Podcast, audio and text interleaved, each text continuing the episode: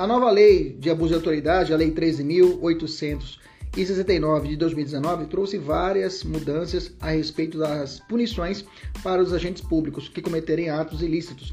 Nesse sentido, é, temos que estudar essa lei de forma minuciosa, que com certeza será muito cobrada nos concursos públicos e exame de ordem.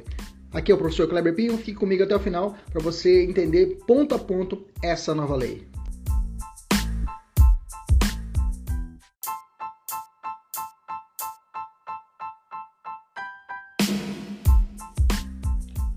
Artigo 16. Começa assim o crime.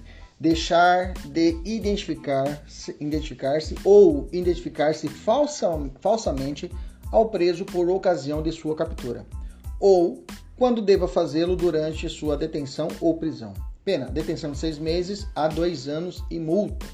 Parágrafo único. Incorre na mesma pena quem, como responsável por interrogatório, em sede de procedimento investigatório de infração penal, deixa de identificar-se ao preso ou atribuir-se, atribuir a si mesmo falsa identidade de cargo ou função. Lembrando que o artigo 17 foi vetado, né?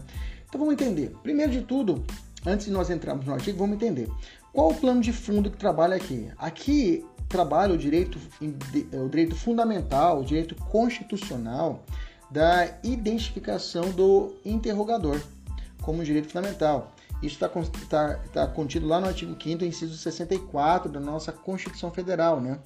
Nossa Constituição Federal estabelece o direito da pessoa a ter acesso à informação de quem está sendo seu interrogador. Fala assim a Constituição: o preso tem direito à identificação dos responsáveis por sua prisão ou por seu interrogatório policial. Não é só isso, é também um direito convencional, ou seja, está estabelecido na Convenção Americana dos Direitos Humanos, tá? lá no ponto número 4, no artigo 7, parágrafo 4, que fala assim: toda pessoa detida ou retida deve ser informada das razões de sua detenção e notificada sem demora da acusação ou acusadores formuladas contra ela. Então, são, é um direito constitucional e um direito convencional, que está, está consta também esse direito junto ao Pacto de São José da Costa Rica. É, como esse direito é efetivado, né? Bom, esse direito é efetivado na prática, como se dá esse direito, né?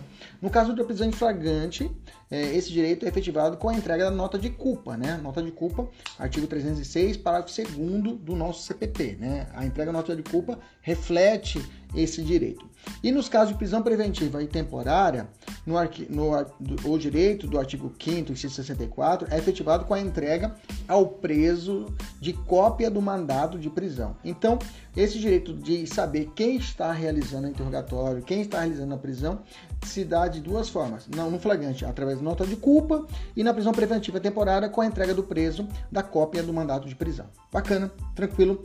Agora vamos entrar no artigo 16. O artigo 16 fala assim: o agente deixa de se identificar, ou seja, não fornece seu nome e cargo ou função, o crime comete assim, ou identifica-se falsamente, atribui a si mesmo uma falsa identidade, cargo ou função.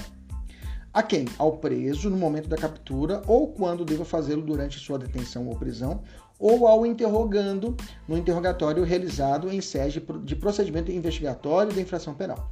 Quando se consuma esse crime, professor? Quando o agente deixa de identificar ou se identifica de forma falsa. Né? Ali temos a, a, a consumação deste crime, beleza? Vamos avançar, vamos avançar. Então eu tenho qual o sujeito ativo desse crime? o sujeito ativo é a autoridade responsável pela prisão ou pelo interrogatório, né? É o sujeito passivo é a pessoa que foi presa ou interrogada. Elemento subjetivo, sempre dolo mais elemento subjetivo especial. Quais? Prejudicar alguém, prejudicar, é, beneficiar-se a si ou a terceiro, é, por mero capricho ou satisfação pessoal. Tem que ser dolo mais essas situações. Bacana? Lembra que não existe conduta culposa para os crimes de. Todos os crimes dessa lei não há conduta culposa. Qual o procedimento a ser seguido? Nesse caso, como a pena não ultrapassa dois anos, eu posso usar o juizado especial criminal, o GCRIM. Bom, e, o procedimento, como eu disse, é o GCRIM, é 9.099, porque a pena do crime não ultrapassa dois anos. Né?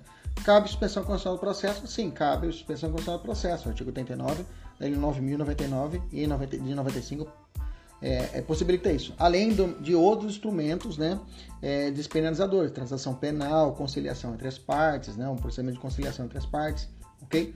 Ah, cabe também a NPP, também a acordo de não persecução penal, conforme o artigo 28, letra A do Código de Processo Penal.